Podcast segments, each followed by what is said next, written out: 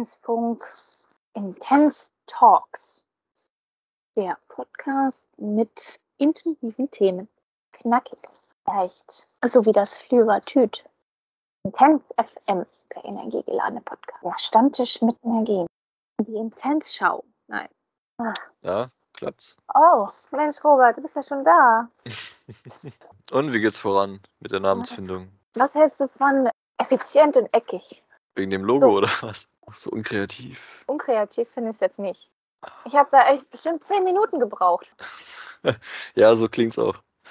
nee, wir brauchen da irgendwas, irgendwas, was catchy ist. Grillhähnchen und Meeresfrüchte? Grillhähnchen und Meeresfrüchte.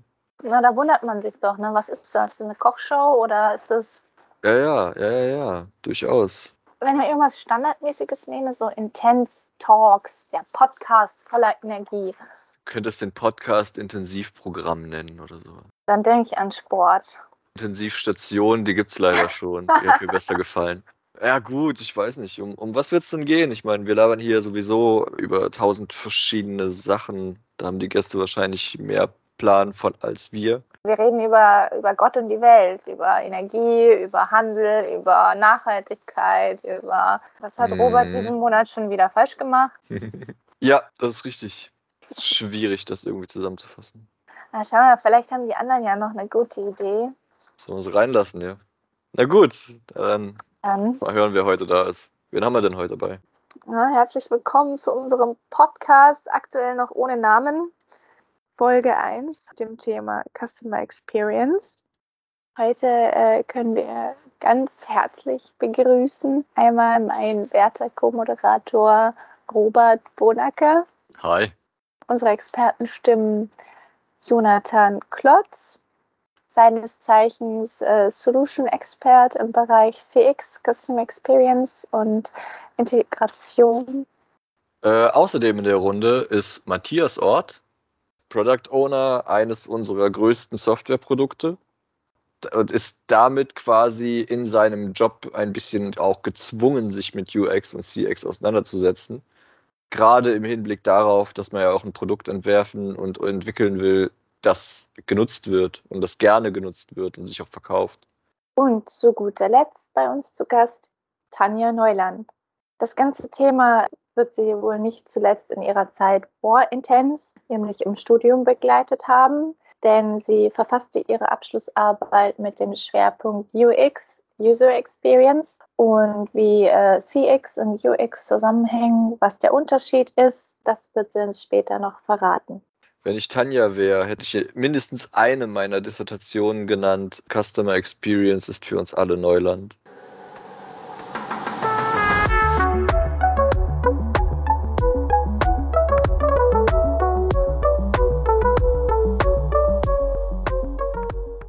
Was bedeutet Customer Experience überhaupt für die Intents? Also ich glaube, wir haben das für uns so ein bisschen als eigenes Leistungsangebot ähm, etabliert.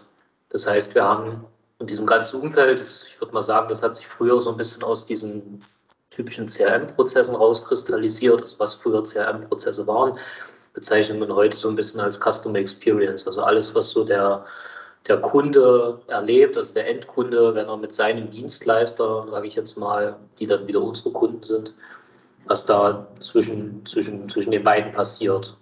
Und daraus haben sich jetzt aus den typischen technischen Prozessen, die wir da bei dem Kunden betreut haben, umgesetzt haben, beraten haben, so ein Leistungsangebot rauskristallisiert, wo wir versuchen, diese ganzen Schnittstellen aus technischer und aber auch aus fachlicher und aber auch aus der Erfahrungssicht des Kunden rauskristallisiert haben, haben wir jetzt versucht, daraus so ein Gesamtleistungsangebot zu bauen, wo wir den Kunden, also unseren Kunden ganzheitlich beraten können. Also wir haben den Kunden auf der einen Seite von uns aus, also das sind maßgebliche Energieversorger und die haben ja wiederum ihre Endkunden, sei es Privatkunden, sei es Großkunden. Und da gibt es halt ziemlich viel Interaktion. Bei Privatkunden vielleicht ein bisschen weniger, bei Großkunden ein bisschen mehr oder auf andere Art und Weise.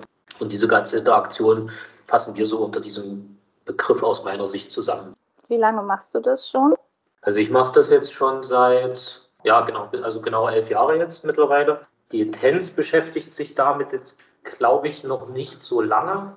Vor ungefähr drei Jahren ist das ein bisschen intensiver geworden, wo vielleicht auch noch mal ein bisschen anderes Know-how zur Intens gekommen ist. Also man hat sich bei der Intens vorher sehr intensiv mit Marktkommunikationsprozessen beschäftigt, mit, mit energiewirtschaftlichen Prozessen, die nicht hundertprozentig in diesen Kunden-Energieversorgerkommunikationen münden, dahingehend, wo es um Angebotsmanagement geht, wo es um Vertragsmanagement geht. Also welches Produkt habe ich gerade, wie kann ich die Produktberatung anders gestalten, wie kann ich ähm, eine Integration zu einem Online-Portal aufbauen. Also ich glaube, die Themen gab es schon vorher bei der Intense auf jeden Fall, aber die wurden vielleicht noch nicht hundertprozentig in der Breite bearbeitet oder mit dem Kunden zusammen im Projekt beackert. Dadurch, dass auch anderes Know-how sich bei der Intense etabliert hat, das Know-how weiterentwickelt hat, ist das jetzt neu mit dazugekommen. Das Thema Customer Experience, vielleicht nochmal, weil du das jetzt gerade gesagt hast, ist nicht unbedingt neu am Markt. Das ist, ist aus meiner Sicht auch so ein bisschen ein Modebegriff. Es muss jetzt einfach ein bisschen anders heißen. Schlussendlich geht es nach wie vor darum, wie es auch schon vor, vor mehreren Jahren war, vor zehn Jahren, vor 15 Jahren vielleicht. Das Thema ist einfach nur wesentlich größer und umfangreicher geworden. Also dadurch, dass wir auch mittlerweile alle irgendwie ziemlich digital unterwegs sind, sei es per WhatsApp-Kommunikation etc., wünschen sich die Kunden natürlich auch andere Kanäle, wie sie mit ihren Energieversorgern kommunizieren. Da kommt ja noch ein anderer Punkt dazu als ich angefangen habe bei der Intense, das ist jetzt ja gute fünf, sechs Jahre her, da haben wir uns äh, tatsächlich hauptsächlich mit diesen ganzen Energieprozessen beschäftigt zum Thema äh, Abrechnung, äh, Marktkommunikation etc., um einfach so einen reibungslosen Ablauf innerhalb äh, des Unternehmens der Energieversorger eben zu gewährleisten. Und äh, zu dem Zeitpunkt ähm, haben die meisten Energieversorger auch noch von Tarifen gesprochen und nicht von Produkten. Und ähm, ich glaube, der große Punkt ähm, an der Stelle ist, dass die ähm, Energieversorger immer mehr unter ähm, sagen wir mal, Druck geraten, was ihr klassisches Geschäftsmodell angeht. Und äh, jetzt eben Wege suchen, wie sie äh, am Markt flexibler agieren können, wie sie äh, Geschäfte ihr klassisches Geschäft verbinden können mit, naja, sowas wie, äh, was ich, Energiesparlampen mitverkaufen, irgendwelche E-Mobilitätsangebote zu machen. Äh, viele Stadtwerke haben dann eben auch sowas im Portfolio wie öffentlicher Nahverkehr, Ticket-Services etc. Und ähm, das hat auf der einen Seite natürlich wahnsinnige Anforderungen an die Systeme und zum anderen aber eben auch auf die Gesamt Betrachtung der Prozesse. Also wie spielt das alles zusammen? Weil am Ende, wie Jonathan gesagt hat, sind wir ja alle mittlerweile sehr digital unterwegs und wollen eben dieses Erlebnis haben, alles aus einer Hand, ein paar Klicks und ich habe meinen Prozess durch oder mein äh, Geschäft gemacht oder meine Dienstleistung gekauft. Wenn das nicht klappt, dann entsteht halt schnell Frust beim Anwender oder beim Kunden darum geht es eben, zu sagen, wie kriegen wir jetzt all diese unterschiedlichen Sachen, die auch in unterschiedlichen Systemen passieren, eigentlich so zusammen, dass der Endkunde am Ende gar nicht großartig viel davon merkt, sondern dass alles für ihn smooth durchläuft. Genau, also ich würde vielleicht auch nur noch mal den einen Punkt ergänzen, den du eingangs gesagt hattest. Jetzt geht es ja schon so ein bisschen Richtung verteilte Systeme, was auch tatsächlich mittlerweile immer mehr so ist, was ja auch Sinn macht ist, dass es wirklich so seit einigen Jahren so ist, dass dieser, dieser Fokus sich sehr stark gewandelt hat von Energieversorgern. Ne? Also früher hat man irgendwie zugesehen, wie du gesagt hast, dass irgendwie meine Tarife laufen, dass meine, meine Zählerstände reinkommen, dass ich also daraus wiederum bewerten kann, wie viel hat denn der Kunde verbraucht. Und dann gibt es eine Abrechnung und dann passiert hoffentlich irgendwann ein Zahlungseingang zu der Rechnung und dann war es das die Fragestellung oder die Probleme und der Fokus der Versorger hat sich, also der Energieversorger hat sich da jetzt in den letzten Jahren extrem gewandelt. Also man blickt immer mehr von den, von den Objekten, die ich jetzt gerade genannt habe, kommt man immer mehr weg von diesen energiewirtschaftlichen Informationen, die nach wie vor sehr wichtig sind, immer mehr zu den Informationen, die direkt zum Kunden gehören. Also sowas wie wo wohnt der Kunde, wie alt ist der Kunde, was hat der Kunde, Kunde gerade für ein Produkt, was sind Folgeprodukte, die wir gerade anbieten, was wäre für den Kunden sinnvoll als nächstes Produkt. Es gibt so einen Begriff Next Best Offer, äh, kennt man vielleicht selber, wenn man irgendwie E-Mails bekommt, wo dann drin steht, haben wir auch das Produkt gekauft. Das kann man auch ein Stück weit auf die Energiewirtschaft adaptieren, indem man dann irgendwie sagt, okay, mit deinem Verhalten, mit deinem Verbrauchsverhalten wäre es für dich sinnvoll, jetzt vielleicht künftig dann in den und den Tarif respektive das und das Produkt zu wechseln. Hey, du hast an deiner Verbrauchsstelle ja noch Gas. Wieso wollen wir das nicht in einem Vertrag bündeln, etc.? Ja, also das sind Fragestellungen, die jetzt immer mehr in den Fokus rücken, damit die Energieversorger da ein zuverlässiger Partner sind. Energie, maßgeblich Strom, ist, dass es dummerweise ein homogenes Produkt ist. Das heißt, ähm, mein iPhone lädt bei den Stadtwerken Leipzig genauso schnell wie bei den Stadtwerken München. Das macht überhaupt keinen Unterschied. Und da sagt der Kunde natürlich, warum soll ich jetzt bei dem einen zwei Cent mehr die Kilowattstunde bezahlen als bei dem anderen? Das ist das große Problem, das Energieversorger schon immer hatten und das wird jetzt immer stärker. Was genau ist die Aufgabe der Intens dann beim Kunden? Das kommt ganz auf, den, auf das Projektumfeld beziehungsweise auch den Kunden an. Also wir haben da ganz unterschiedliche Anknüpfungspunkte und wir haben da aus meiner Sicht auch ein, ich nenne das jetzt mal Business Consulting, also wo es rein um Prozessberatung geht, wo es daran geht, darum geht, ähm, wie, wie kann der Kunde sich in einem Gesamtprozess wiederfinden. Also wie kann ein Prozess zum Beispiel für einen Produktwechsel, für eine Neubestellung aussehen und bis dahin, bis zu der technologischen Umsetzung. Also wir haben da eine ziemlich große Bandbreite und da ist jedes Projekt anders. Also aktuell gibt es Projekt zum Beispiel, da, ähm, das ist ein relativ kleines Projekt, da geht es darum, ähm, verschiedene Systeme miteinander zu integrieren, sodass der Kunde keinen Medienbruch erlebt. Das heißt, wir haben mit dem, mit, dem, mit dem Energieversorger diskutiert und gesagt, okay, wie führt denn der Kunde aktuell den Prozess aus oder wie würde er ihn dann ausführen? Das kann man jetzt in Webseitenoberflächen übersetzen. Also der Kunde würde dann sich in zwei verschiedenen Webseiten oder Portalen wiederfinden. Und das haben wir jetzt versucht zusammenzuführen, oder nicht versucht, sondern sind dabei, das jetzt zusammenzuführen, dass wir das in eine Oberfläche integrieren, dass wir sagen, alles, was der Kunde jetzt manuell in dem zweiten System, in dem, in dem zweiten Portal erledigen müsste, passiert ähm, automatisiert durch eine Integration über diese beiden Systeme. Das wäre jetzt mal so ein Beispiel aus einem, mhm. aus einem aktuellen Projektkontext. Aber wie gesagt, da ist die Bandbreite von der klassischen Beratung, wie so ein Prozess abläuft, vom, vom User Interface, von der Erfahrung, von, vom Benutzererlebnis bis hin zur technologischen Umsetzung ähm, ziemlich groß. Weil du eben Oberfläche sagtest, da wären wir doch eigentlich eher im Bereich von den UX. Also man könnte so sagen, UX ist ein Teil von der Customer Experience. Mhm, definitiv. Da haben wir jetzt noch nicht so viele Experten, aber ist eine Idee, sich dahin auch weiterzuentwickeln. Dort geht es dann wirklich eher auch um das Design von Oberflächen, also wie, ähm, wie ist es intuitiv für den Benutzer, sich in der Oberfläche zu bewegen. Also wo platziere ich dann auch einheitlich bestimmte Aktionen in der Oberfläche? Also man kennt das ja so ein bisschen vom iPhone, vom iOS, da gibt es bestimmte Designrichtlinien, Richtlinien, wie eine App auszusehen hat. Und das sind so Sachen, mit denen man sich dort beschäftigen muss. Ja, da sind wir im Iris-Team einen Schritt weiter. Gerade mit dem Olaf, äh, der auch tatsächlich unser erster offizieller Designer ähm, im Unternehmen ist, sind wir eben dabei, die Fiori Design Guidelines, äh, Guidelines ähm, zu berücksichtigen bei der Entwicklung unserer Applikationen für Iris. Das ist tatsächlich ein sehr aufwendiges äh, Thema. Und ähm, gut, ich bin als Product Owner eher daran, fachlich zu beschreiben und mich nicht allzu tief in den Designprozess einzumischen, sondern da einfach die Freiheit zu geben und einfach die Informationen weiterzugeben, was aber da ist tatsächlich einfach enorm wichtig, nah am Kunden zu sein und auch mit dem Kunden zusammen zu versuchen, diese Prozesse und äh, das, wie der Kunde an sein Erlebnis herangeht, also das einfach abzufragen. Das ist tatsächlich nicht so arg trivial und da stehen wir tatsächlich auch am Anfang.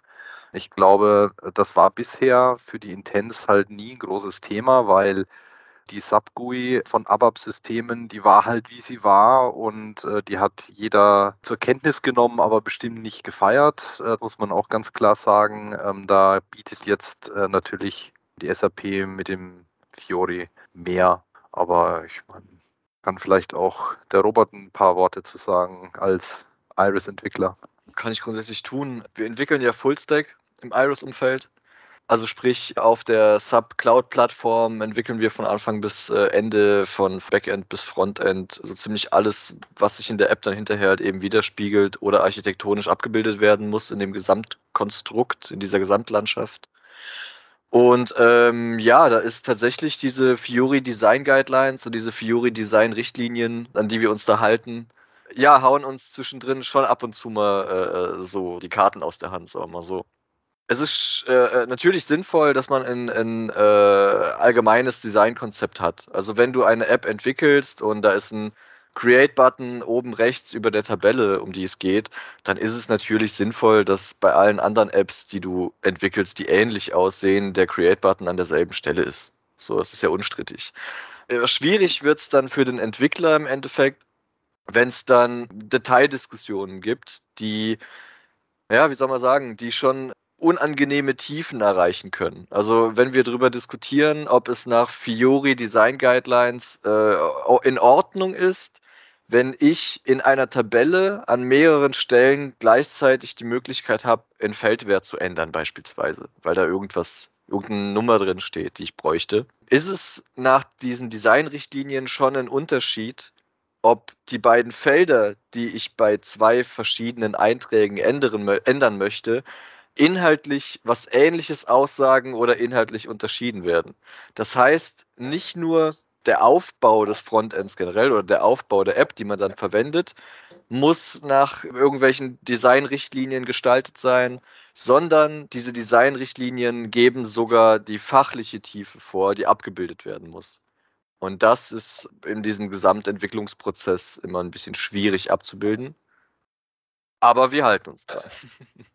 Ja, das zeigt, äh, das zeigt einfach wirklich, wie wichtig das ist, im Vorfeld beim Kunden abzufragen, was eigentlich passieren soll, welche Daten verarbeitet werden sollen und wie sie verarbeitet werden sollen. Wir hängen meistens dann fest, wenn wir da keine klaren Infos zu haben. Und das ist vielleicht auch nochmal eine ganz interessante, also Abgrenzung will ich gar nicht sagen, aber nochmal, um das darzustellen, wo welches Team in welchem Bereich intensiver dabei ist solche Diskussionen führen wir zum Beispiel nicht in der, wenn wir zum Beispiel, wir hatten ja vorhin so ein bisschen diesen Begriff Customer Journey, der spannt sich dann über verschiedene Systeme und wir versuchen da eher in der prozessualen Schiene dann unterwegs zu sein und nicht, nicht in der Oberfläche, um dort bestimmte Tabellendarstellungen, Buttondarstellungen, Anordnungen etc. vorzunehmen. Das überlassen wir dann meistens unseren Partnern, mit denen wir dort arbeiten. Macht aber aus der, aus der Sicht bei, bei Euro-Produktentwicklung natürlich total Sinn. Und dass man auf das Produkt fokussiert, dann, wie du schon gesagt hast, ist man Full-Stack unterwegs, dann muss man sich damit natürlich auseinandersetzen. Und ich kann das durchaus nachvollziehen, diese Diskrepanz dann manchmal zwischen der technologischen Umsetzung und den, und den Guidelines, die man da erfüllen möchte wenn ich an die Anfangszeit denke beispielsweise, es ist ja so, wir bauen Apps auf Basis unterschiedlicher Vorgaben. Man hat ja die Möglichkeit, eine App von Anfang an komplett frei zu gestalten oder wir sagen, wir nutzen ein grobes Template, das dann befüllt wird mit irgendwelchen Backend-Informationen oder irgendwelchen Hintergrunddaten.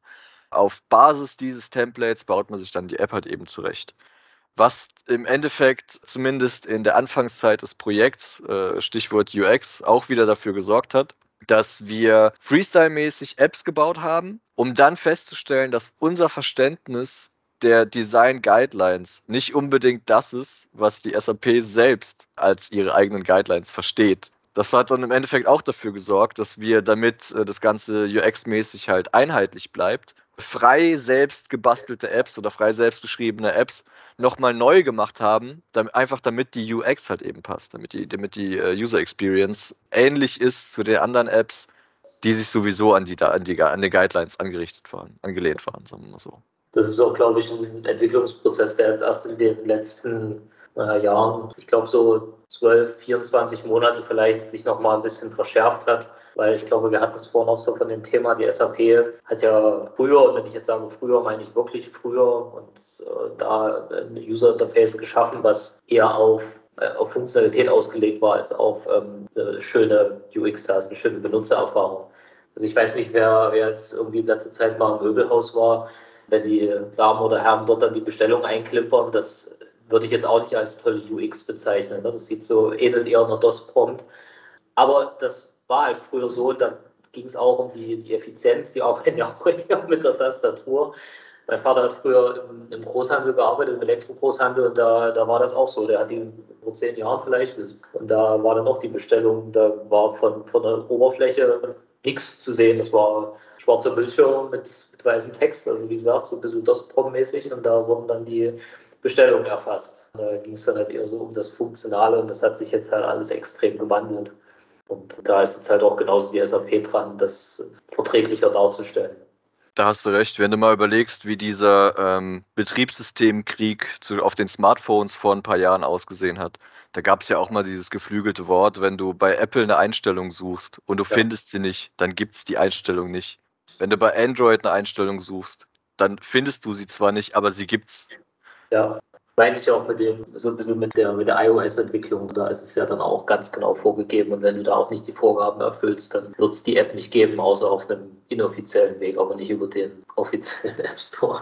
Aber gerade da wir diesen Wandel haben der Digitalisierung, den du eben so schön angesprochen hast, wird es uns ja häufiger im Projektgeschäft so gehen, dass wir vielleicht doch auch viel mit UX zu tun haben und uns damit beschäftigen sollten. Und ich weiß nicht, ob du es wusstest oder ob es allgemein bekannt ist, aber wir haben sogar eine Expertin auf diesem Gebiet hier, nämlich die Tanja. Soweit ich weiß, hast du in der Vergangenheit viel mit dem Thema zu tun gehabt und kannst uns darüber ein bisschen berichten. Ja, gerne. Also ähm, wegen dem, ich habe so das Gefühl, so ein bisschen vermischt sich gerade dieses UX und UI-Design, weil das sind zwei verschiedene Sachen eigentlich. Das alles so schön designt ist, das ist ja eigentlich eher UI-Design und UX-Design beinhaltet, dass es auch effizient und effektiv sein muss. Da muss man so ein bisschen differenzieren. Das sind zwei verschiedene Felder. Und wenn eine App ähm, schön designt ist und das äh, alles auch mit den Guidelines übereinstimmt, dass das die gleichen Funktionen und so weiter sind, aber du dich nicht zurechtfindest, dann ist es nicht unbedingt eine gute User Experience, weil dann vielleicht die Effektivität drunter gelitten hat oder so. Ja, ja das ist tatsächlich ähm, extrem wichtig. Also nicht nur zu wissen, welche Daten kommen rein, was soll da vielleicht eingegeben werden oder so, sondern man muss den gesamten Prozess kennen. Und den lernt man natürlich nur kennen, wenn man mit dem Kunden spricht und der letztendlich die notwendigen Informationen dazu liefert. Es ist trotzdem zum einen natürlich ein sehr, sehr aufwendiges Thema, das alles abzufragen. Zum anderen äh, kommt man natürlich auch immer wieder in die Situation, dass der Kunde selbst eigentlich gar nicht genau weiß, was will ich eigentlich haben. Das ist tatsächlich so, wir drehen uns öfter mal im Kreis, bis wir unsere Apps dann wirklich so haben, dass es sauber funktioniert. Ich möchte jetzt nicht ein neues Thema aufmachen, aber äh, ich sag mal, agile Softwareentwicklung kommt ja nicht von ungefähr. Das ist nämlich genau der Punkt, wenn ich einem Kunden möglichst schnell eine erste Version einer App oder einer UI in dem Fall liefern kann und auch der, der Anwender selbst gleich mal testen kann, ob das jetzt so für ihn oder sie in Ordnung ist, ja, dann äh, kriege ich halt ein möglichst schnelles Feedback und kann darauf reagieren. Das geht so ein bisschen, äh, bisschen einher. Also bei uns ist es auf jeden Fall so, dass wir mit der Methodik äh, sehr gut fahren, weil wir doch öfter mal nachjustieren müssen. Ich glaube, das ist auch so ein laufender Prozess. Also das geht ja über Monate oder Jahre hinweg. Also das verändert sich ja auch andauernd. Und ich denke, je länger man da dran sitzt und je mehr Zeit vergeht, desto besser wird es dann auch, wenn man ja aus Erfahrung schöpfen kann. Und ja, das ist schon wahnsinnig wichtig. Ja, definitiv.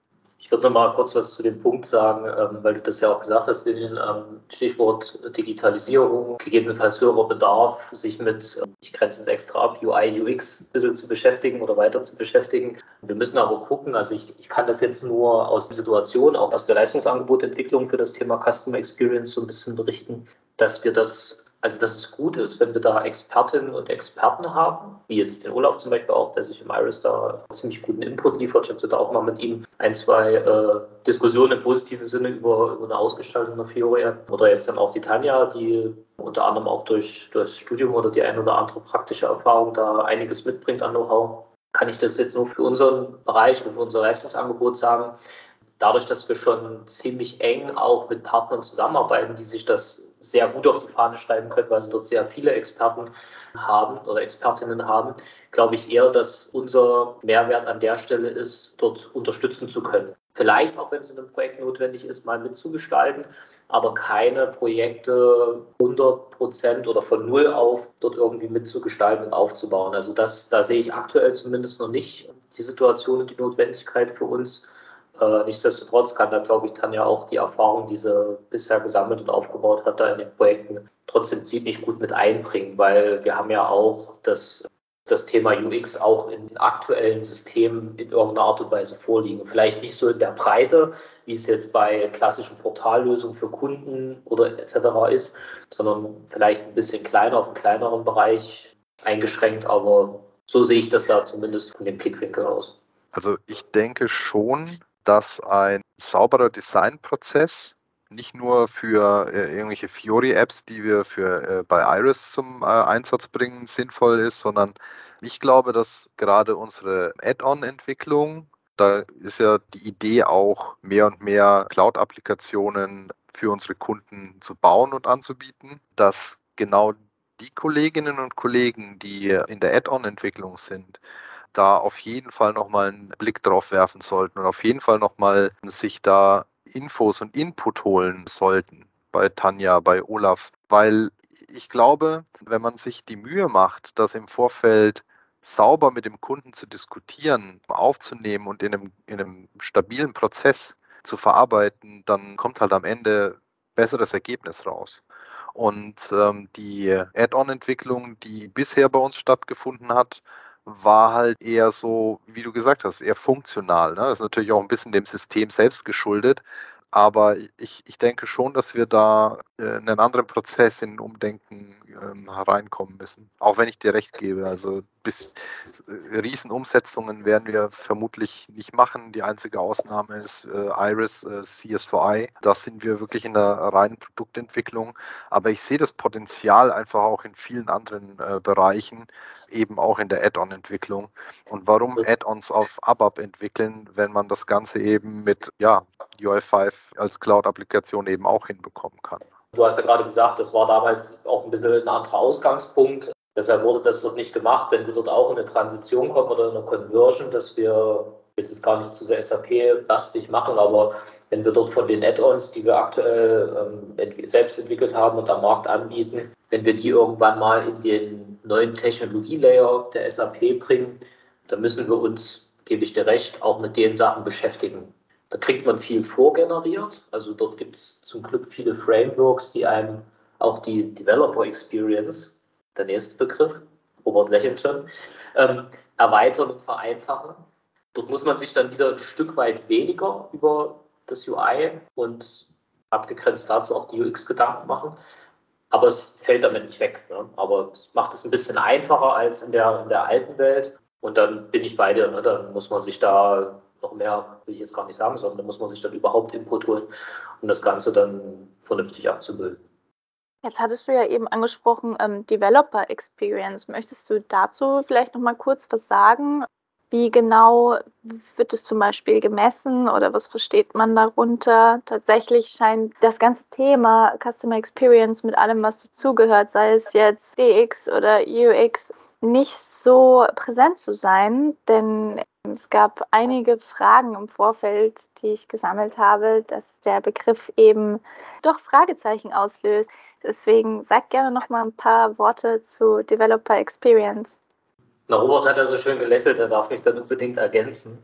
Das ist, glaube ich, dass ich, vielleicht ist das auch wieder nur so, so ein neumodischer Begriff, der eigentlich gar nicht sein muss, weil es mittlerweile aufgrund der technologischen Möglichkeiten anders stattfindet. Ja, also CICD war vor, muss mich jetzt Robert dann auch korrigieren, weiß ich nicht, war vor zehn Jahren auch nicht wirklich gang und gäbe. Also zumindest, dass jeder irgendwie drüber spricht. Also wenn du das heute nicht machst in modernen Softwareentwicklungsprojekten, dann würde man sehr kritisch gucken. Vielleicht nochmal ganz kurz dieses CICD-Thema. Kannst du das einschätzen, wie lange das schon sehr etabliert ist?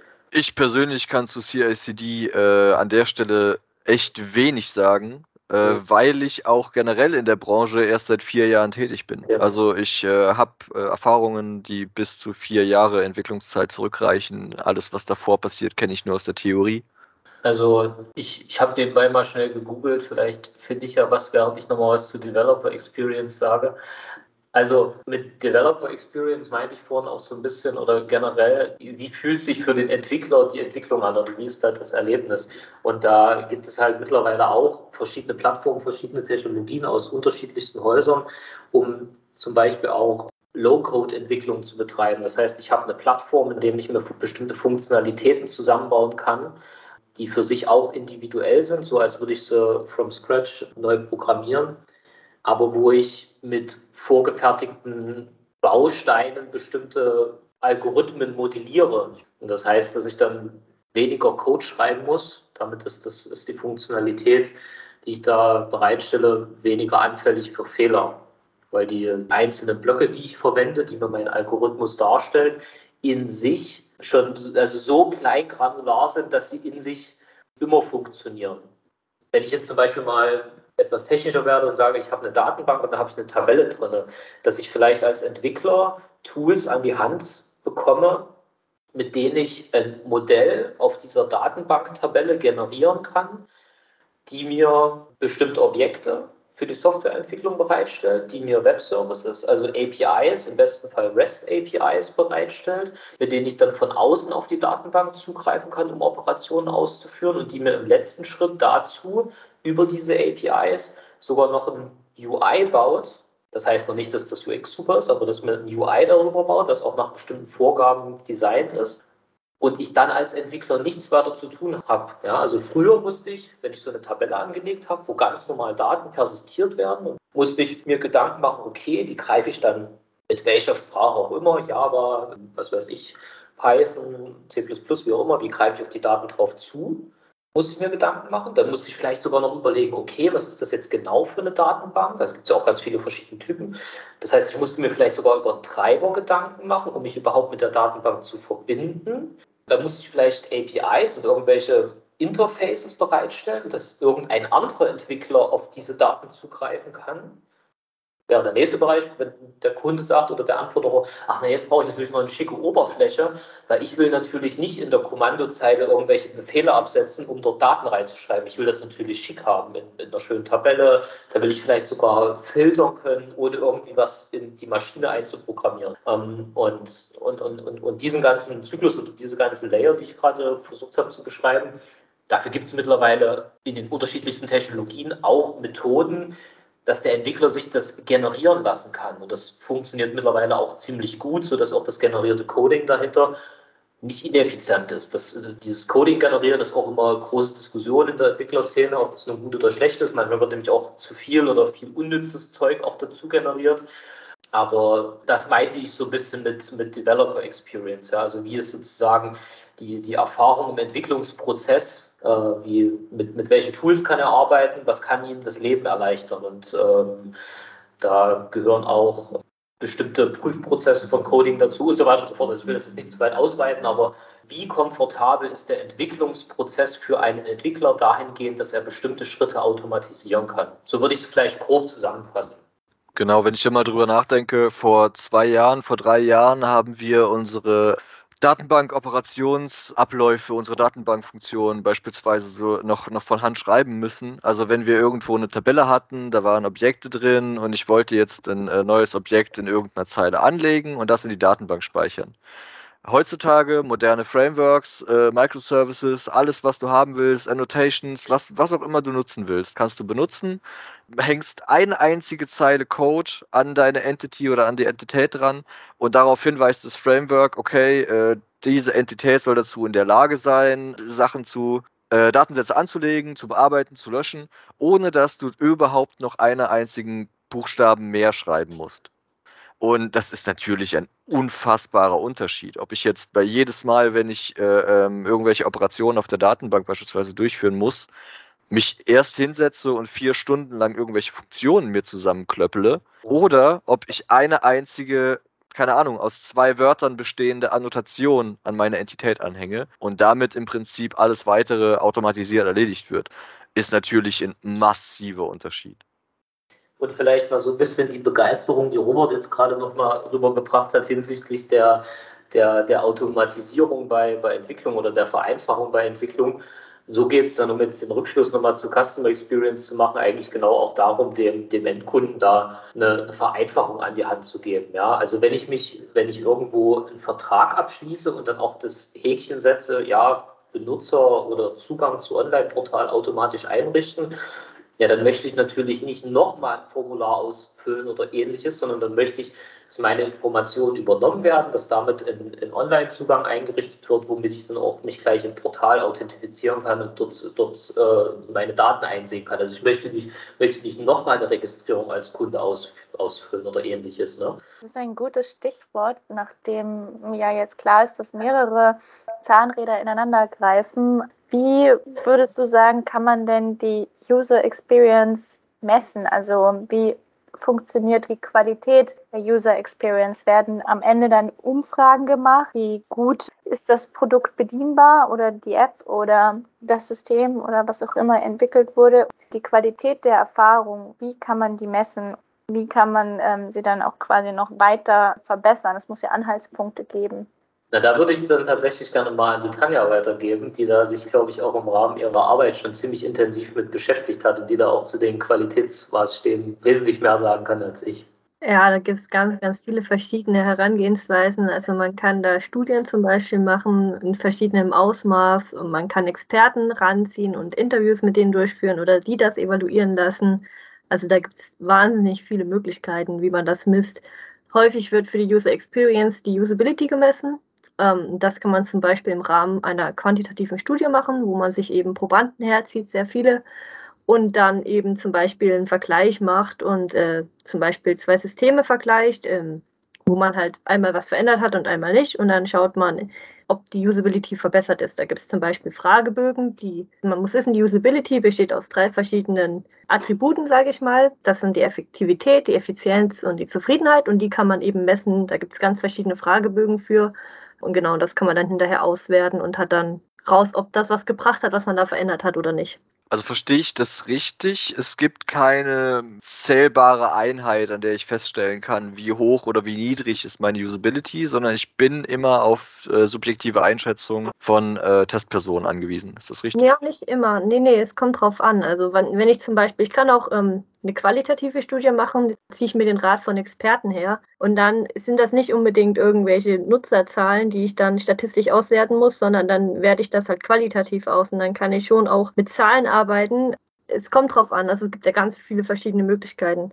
Wir haben übrigens im äh, Iris-Team vor, oh, das ist jetzt aber auch bestimmt ein Jahr her oder eineinhalb Jahre, haben wir tatsächlich mal eine interne Usability-Studie äh, gemacht. Wir hatten, glaube ich, drei oder vier Test-User, die mal ein paar unserer Module durchgespielt haben. Und ähm, es war tatsächlich auch so, auch wenn es nur so eine wirklich kleine Zahl war, wir haben tatsächlich Feedback bekommen, das uns sehr weitergeholfen hat. Ich, ich, glaube schon, dass das eigentlich im Entwicklungsprozess verankert sein sollte, zumindest in regelmäßigen Abständen. Jetzt, wo wir drüber reden, muss ich sagen, hätte ich mal wieder Lust, eine Usability-Studie mit unseren Modulen zu machen. Vielleicht kommt da in Zukunft mal was. Und äh, dann schauen wir mal, dann kommen wir nochmal auf dich zu, Tanja. ja, gerne. Habt ihr da schon Studien gemacht in der Vergangenheit? Also, oder was waren das dann für Studien?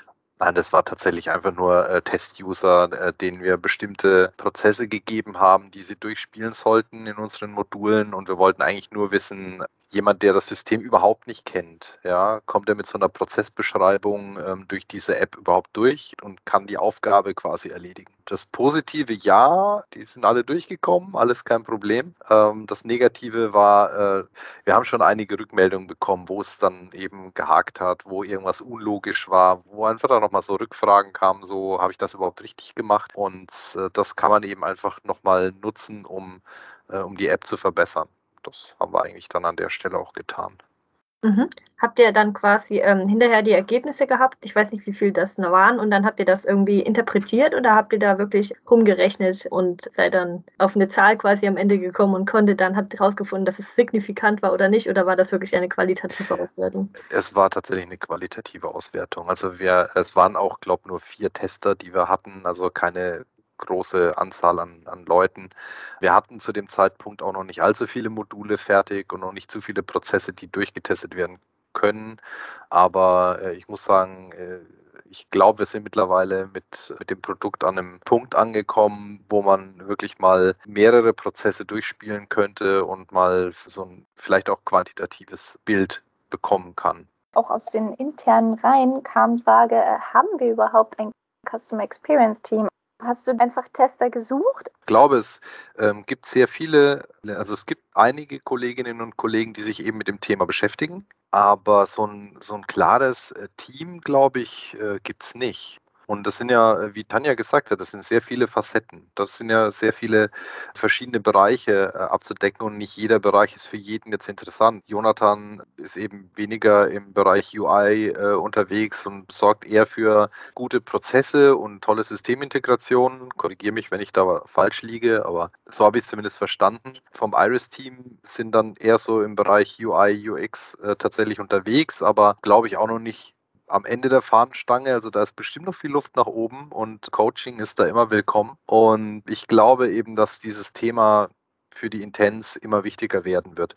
Und äh, dass es vielleicht nicht unbedingt so ein Kernteam geben muss, sondern äh, jeder sollte sich so ein Stück weit mit der Idee auseinandersetzen. Und wer weiß, mich würde es schon freuen, wenn auch in den, den Add-on-Entwicklungen die Design-Prozessidee und ja, die, eben diese User Experience ein bisschen mehr in den Fokus rückt. Also weg von den technisch funktionalen Lösungen hin zu dem Gedanken, äh, wir möchten dem Kunden einfach eine tolle Lösung, tolles Erlebnis an die Hand geben.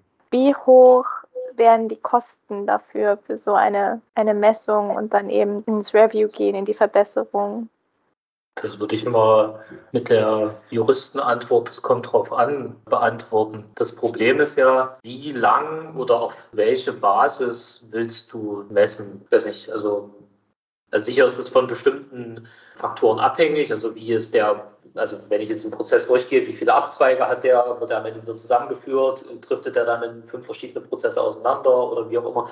Ja, welche, welche Station durchläuft der Prozess? Diese Prozesskomplexität oder diese Varianz bringt dann sicher auch nochmal Aufwand mit rein, das Ganze zu, abzuprüfen und zu, zu messen. Dass man ein Sterne-Rating hinterlassen kann. Ist das quasi so eine ja, versteckte Customer Experience-Studie, die eingeholt wird? Die ist ja kostengünstig für äh, den App-Betreiber.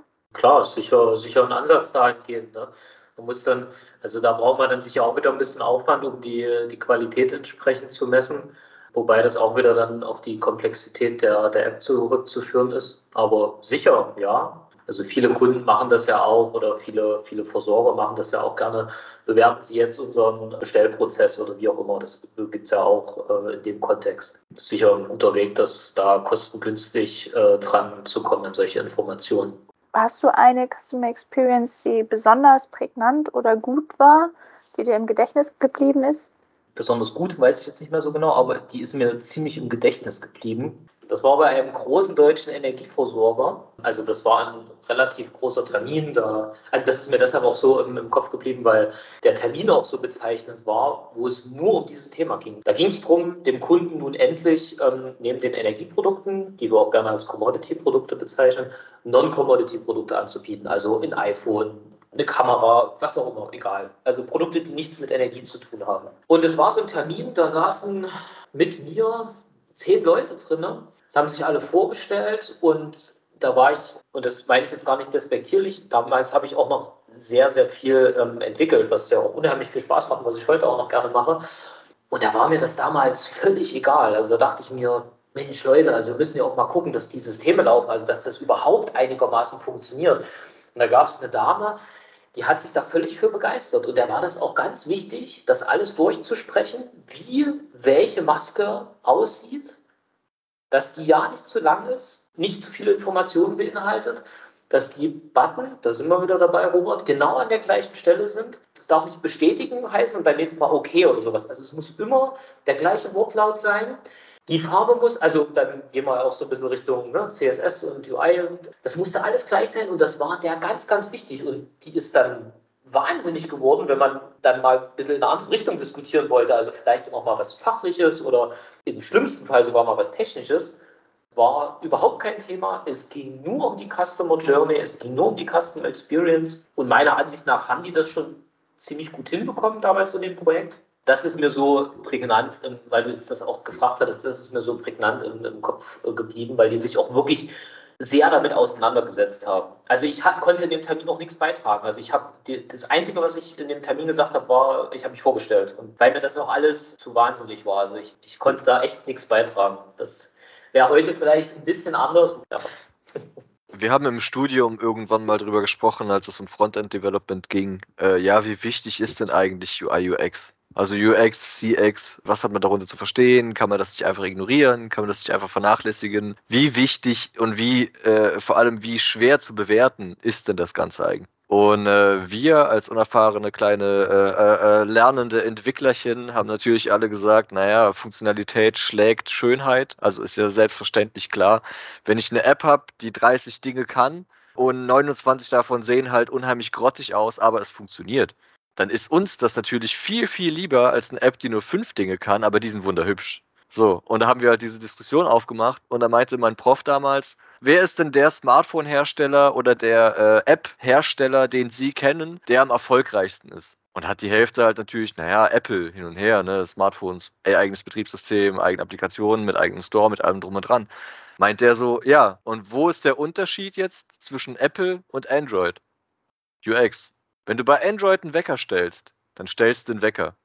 Wenn du mit deinem iPhone einen Wecker stellst, dann fühlt sich das einfach geil an in der Hand, weil das Teil mitvibriert, weil das Feedback gibt. Beim Verwenden der App spürst du, wie das Ding zu funktionieren hat und wie es eigentlich geplant war. Und damit kann man ganz offensichtlich sich sehr, sehr, sehr gut finanzieren. Ich glaube, nicht alle Leute würden dir jetzt per se zustimmen, dass das ein gutes Gefühl ist, wenn der Wecker beim Stellen vibriert und dir haptisches Feedback gibt. Aber äh, ja, klar, ich meine, manchmal kann es dann natürlich auch sein, dass man zu viel ins äh, UX reinsteckt, dass es vielleicht sogar solche Fälle gibt oder wie sich der Kunde das vielleicht vorstellt, dass aber der Nutzer ähm, sagt, nee, finde ich irgendwie, oder sogar der Entwickler vielleicht sagt, das äh, macht keinen Sinn. Also es würde eher zu einer schlechteren Customer Experience beitragen als zu einer besseren. Sind euch solche Fälle schon mal bekannt? Da gibt es bestimmt Beispiele, sicher auch aus der, aus der Softwareindustrie, die genau dazu geführt haben, dass man sagt, okay, das hat eine, eine Verschlimmbesserung hervorgerufen. Vielleicht ist das auch immer der Fall, wenn man zu wenig mit Leuten spricht, beziehungsweise sich zu wenig Feedback zum Designprozess geholt hat. Ja, also wenn man so in seinem Kämmerlein sitzt und sich was, was überlegt und sagt, ja, das, das, das, das ist bestimmt klasse und das funktioniert bestimmt super. Und dann präsentiert man das den Leuten, die es verwenden sollen. Und die sagen dann aber, naja, Moment, aber wir machen das eigentlich immer ganz anders und im schlimmsten Fall brauchen wir das jetzt gar nicht, weil wir nutzen immer die und die Funktionalität, die das, was du da jetzt realisiert hast, schon abbildet. Also das ist natürlich der Worst Case, weil dann bietest du ja überhaupt keinen Mehrwert mit der neuen Funktionalität. Im Gegenteil, das ist ja wie wenn du die Bahnstrecke von Köln nach Berlin nochmal bauen würdest und zwar genau daneben. Und da, also weiß ich nicht. Das ist aber so ein konkreten Fall, wo man jetzt sagt, da wurde es schlimmer anstatt besser, kann ich leider nicht berichten. Also ich stelle mir da eine Studienteilnehmerzahl von 100 bis 1000 Leuten, alles Android-Nutzer und die sollen jetzt konkret mal für einen Monat Apple benutzen. Ich habe das Gefühl, dass das artet hier so in ein Apple ist besser als Android oder umgedreht aus. oder umgedreht, sage ich ganz bewusst. Ich fand den Vergleich von Robert aber tatsächlich gut. Das, aber vielleicht nur ein Punkt da auch in dem, also ich war auch nicht immer bin Apple-Liebhaber, bin ich, glaube ich, auch immer nicht. Machen es halt einfach nur gut ne, und clever. Das muss man einfach mal sagen. Ja. Ich, ich weiß noch, ich weiß nicht, wer, wer, sich, wer sich auch mal früher so die Keynotes mit Steve Jobs und so angeguckt hat und auch die Werbespots, die dazu kamen. Äh, das war auf der einen Seite genial, auf der anderen Seite lächerlich. Ja, da saß dann der Senior Chief Developer, die haben ja dann auch mal ganz tolle Titel, saß dann da und dann saß er da und hat ganz ehrfürchtig erzählt, oh, wenn ich mir vorstelle mit dem neuen iPhone, wenn ich dann mit meiner Tochter sprechen kann und sie auch noch sehen kann, während sie in, auf der, also in der Uni ist und von ihrem neuen Kurs berichtet, wo ich mir dachte, na gut, so mit Webcam und so, das gab es alles schon ein bisschen früher, aber ihr macht das halt gut. Also das war, das ist irre, die machen das echt gut und das geht halt über dieses, wie es Robert jetzt mit dem Softwarevergleich gemacht hat, geht es halt darüber hinaus, ne, dass alles aus einer Hand, alles aus einem Guss, das aber da schwingt dann halt auch noch ziemlich viel Marketing und Vertrieb mit, ne, was am Ende gar nichts mit dem Produkt zu tun hat. Ne. Das macht das Produkt in keiner Hinsicht wertiger, nur weil der Mensch dort das sehr, sehr gut verkaufen kann und sagt, oh, wenn ich mir das vorstelle, das ist ja Wahnsinn, es aber eigentlich schon seit vielen Jahren vorher auch funktioniert hat. Vielleicht nur nicht ja. in so einem schönen Apple-Gerät. Ne? Man, man muss ja auch sagen, wenn, wenn es diesen goldenen Weg gäbe, dann würde ja alles alles gleich ausschauen. Worüber wir überhaupt noch nicht gesprochen haben, ist das Thema Zielgruppe. Also für wen entwickle ich eigentlich? Für wen ist die Lösung am Ende? Weil, wie du sagst, Lilian, wenn ein Android-User quasi gezwungen wird, auf Apple umzu, äh, umzusteigen, äh, das ist vielleicht einfach an der Zielgruppe vorbei an der Stelle. Und dann kommen dann ganz andere äh, Ergebnisse raus. Ja.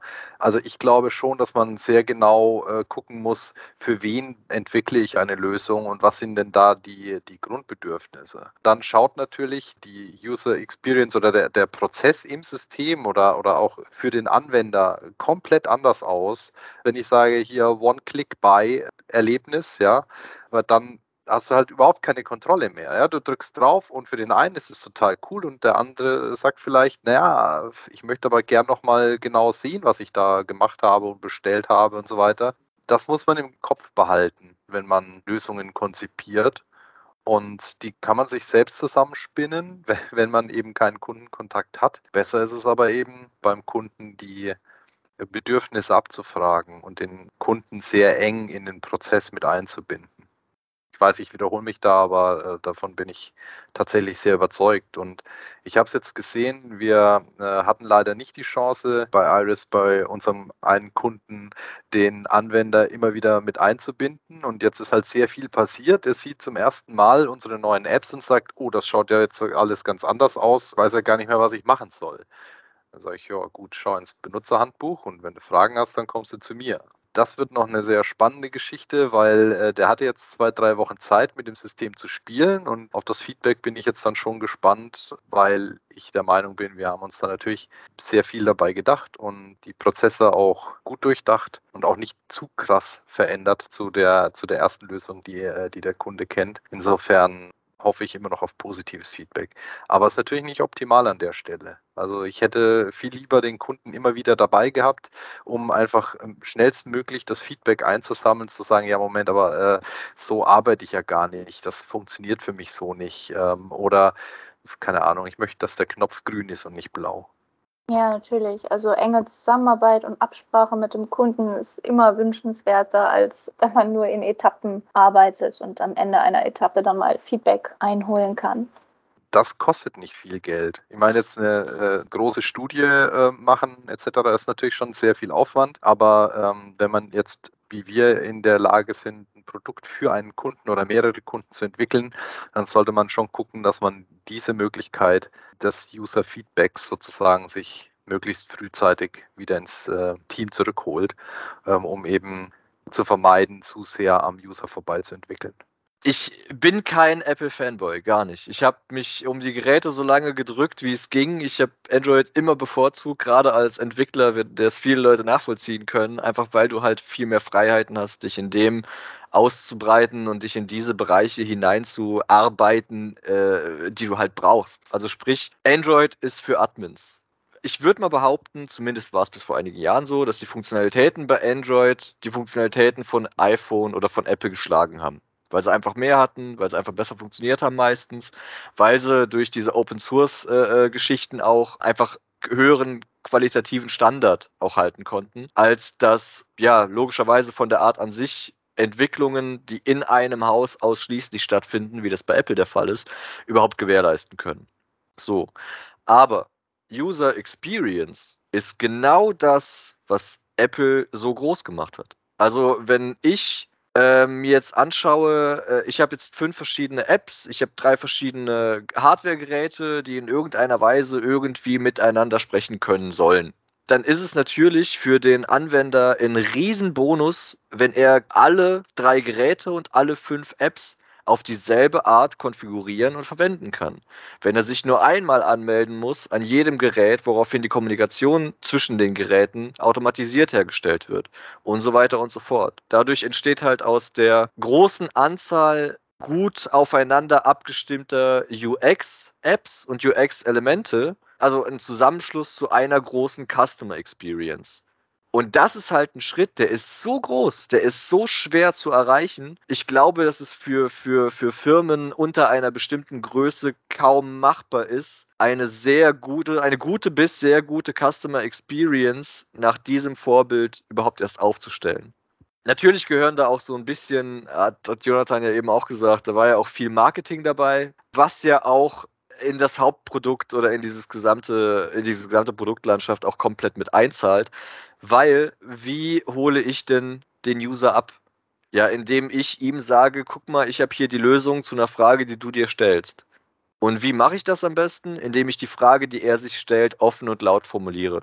Das ist genau die, Werbe, äh, äh, die Werbestrategie von Apple. Das ist genau die Werbestrategie, die seit jeher extrem gut gezogen hat und die sich halt zusammen mit diesem gesamten Spiel von allem, was da zusammengehört, sich in einer einzigen großen Customer Experience gut vereint. Was sie natürlich auch extrem gut drauf haben, wie eben schon angekündigt, ist ja Marketing. So, zum Marketing gehören Namen. Und äh, ich glaube, das ist so ein Thema, da müssen wir uns auch mal noch viel, viel, viel Gedanken drüber machen. Äh, bisschen kreative, kreative Menschen äh, äh versammeln, die dann für unsere Projekte äh, äh, sich hinsetzen und auch passendere Namen finden, passendere Umschreibungen finden, einfach damit man sich als User beim Verwenden der Software oder beim Verwenden der Applikation auch ein Stück weit abgeholt fühlt. Wenn die alle Administrations-App ABC Schlag mich tot heißen, macht es dem User weniger Spaß, da drauf zu klicken, als wenn das Ding einen coolen Marketingnamen wie äh, Sonar oder sowas hat. Das erste Mal, als ich Apple benutzt habe, war ich total fasziniert davon, wie sich diese AirPods einfach so mit dem Telefon verbinden, sobald man sie quasi aus der Verpackung nimmt. Aber auf der anderen Seite haben sie dann das User Interface auch gleich wieder unintuitiver, weil ich bestimmt zwei oder drei Monate gebraucht habe, bis ich herausgefunden habe, wie man Apps offen hatte, wieder schließt. Ich hatte immer tausend Dinge im Hintergrund offen, weil ich nicht wusste, dass ich erst in die Mitte und dann nach links wischen muss. Das hat einem ja auch niemand gesagt. Es ist null intuitiv. Also in, insofern, klar, haben sie gutes Marketing und auch eine, eine gute ineinandergreifende Customer Experience, da die Geräte so gut miteinander kommunizieren. Und schönes Stichwort mit dem Namen. Wir heißen ja aktuell effizient und eckig. Wir hatten aber noch jede Menge andere Namen zur Diskussion. So effizient und eckig kam erstmal daher, dass wir eben als Intens effiziente Lösungen anbieten. Eckig, weil jeder, der sich unser Logo mal angeschaut hat, wird merken, dass es eben aus drei äh, Vierecken oder vier Vierecken besteht aber wir sind auch noch offen für weitere Namensvorschläge, gerne auch aus internen Kreisen. Podcast, der jetzt effizient und eckig heißt, wird eher geklickt, auch in Anlehnung zugegebenermaßen an fest und flauschig, anstatt äh, Intense Talk oder Intense FM, sowas in der Richtung. Also äußert gerne eure Vorschläge. Ihr habt jetzt die Möglichkeit mitzugestalten. Intense FM klang sehr witzig. Aber nein, da möchte ich mich gleich outen als jemand, der sehr unkreativ ist, was solche Namen angeht. Das gebe ich auch sehr gerne zu. Ich habe da andere Stärken. Es ist leider nicht solche Namen sich zu überlegen. Aber vielleicht hat ja die Tanja noch eine tolle Idee. ähm, naja, so spontan jetzt auch nicht. Also, wenn ich mir was einfällt, dann schreibe ich es dir. Wir haben ja eine ganze Weile über Apple gesprochen. iPhone, die neue intensive Welle sehr langer Titel. Der wollte ich gerade sagen, der klingt relativ lang. Ja, es ist halt wie die neue deutsche Welle, nur äh, intensiv wegen intens. Dann einfach die intensive Welle und das neue rausstreichen. Mach einfach Welle intensiv draus und dann ähm, klingt das wenigstens wie ein Radiosender. Wir nennen den Podcast Intenssstation. Ein Namensvorschlag war Whisky im Schrank. Das ist ähnlich wie äh, Würzburg FM. Das würde vielleicht die anderen Standorte, wir haben ja immerhin vier Stück, diskriminieren, aber es hindert ja niemanden, einen Whisky in den Schrank zu stellen, auch an anderen Standorten. So ist es. Gibt es schon einen Podcast, der Intensivstation heißt? Also für den, internen, äh, für den internen Podcast wäre natürlich die wunderbare Welt der Intens auch nicht so schlecht. Oh, das finde ich sehr charmant. Ja, ne? Ja, doch. Besser als eckig und ehrlos. Vorreiter von effizient und eckig. Da würde ich ja gerne mal wissen, wer diesen Vorschlag gebracht hat. Google, Adjektive mit E, dann steht da eben. Diese ja. künstliche Intelligenz wird uns irgendwann noch alle umbringen. Ein Beratungsunternehmen, ne? Ja, sprich weiter. Dünnes Eis. Nächsten Vorschlag. Ich weiß nicht, ob Fernsehgucken noch so äh, populär ist oder ob das schon der Geschichte angehört, aber äh, Bauhaus hat den schönen Slogan, ja, wenn es gut werden soll. Und man könnte einfach ein bisschen Slang reinbringen, wenn es gut werden soll. Also it für IT. Ah, nee, sowas finde ich ganz furchtbar. Aber äh, ha- hast du mal geguckt, ob es schon iTalk gibt? iTalk? Nee, habe ich noch nicht. Ist das der Podcast von Apple? Da kriegst du direkt einen Anruf vom Cook, nachdem du das hochgeladen hast. Bei Spotify. Fünf Minuten später. Ja, klingt auch ein bisschen zu narzisstisch, ehrlich gesagt. iTalk. Also intens in Ehren, aber dieses So, I da also, vorne dran. Dann machen wir es hinten dran und nennen es Talkie. Walkie-Talkie. Der Podcast für unterwegs. Äh, wer kennt eigentlich von euch noch das äh, Flüvertüt? Natürlich. Natürlich. Ich- Robi, Tobi und das Flievertüt. Wie sollte ich drum rumkommen, das zu kennen? Aber cooler war Schluck vom anderen Stern. Das Queue Kann sich Was keiner merken. vereint unsere vier Standorte. Ja, eben. Würzburg, Saarbrücken. Leipzig und Köln. Das Vysale Kö. Das Queue. Oh, da darfst du aber keinen geladen haben, wenn du das aussprichst. Wie nochmal? Kö. Also ich weiß nicht, in Verbindung mit dem Whisky-Konsum funktioniert das nicht gut. Also ich finde es witzig, aber ja. Es klingt, als würde jemand mit zwei Promille Wurstsalat aussprechen wollen. Ich glaube, auch sollten wir noch einen Standort bekommen, haben wir ein Problem, ne? Oh ja, es muss skalierbar sein. Skalierbar ist- Skalierbar. Whisky im Schrank ist skalierbar. Wenn das nur SAP-Themen wären, hätte ich noch den Vorschlag, was, was geht's ab? Aber ich glaube, das wäre auch nicht so gut. Oh, was, geht, was geht Sub ist tatsächlich cool. Da gehen die anderen Themen unter dann. Ich muss mich jetzt verabschieden. Vielen Dank, dass du dabei warst. Aber ich fand es ziemlich witzig und ich freue mich, wenn, es, wenn ich wieder mal geladen werden sollte und ich mich nicht ganz daneben benommen habe. Ja, jederzeit gerne, Jonathan. In diesem Sinne, ich wünsche euch was und Dankeschön. Danke an alle, dass ihr dabei wart und dass ihr mit eurer Meinung ähm, diesen ersten Podcast so schön gemacht habt und ich hoffe auch interessant für alle Zuhörer. Im nächsten Monat werden wir auch einige von euch wiederhören. Dann wird das Thema Nachhaltigkeit behandelt, wo ja vor allem Iris unser Aushängeschild ist. Insofern, Robert und Matthias, freut euch drauf, wieder dabei zu sein.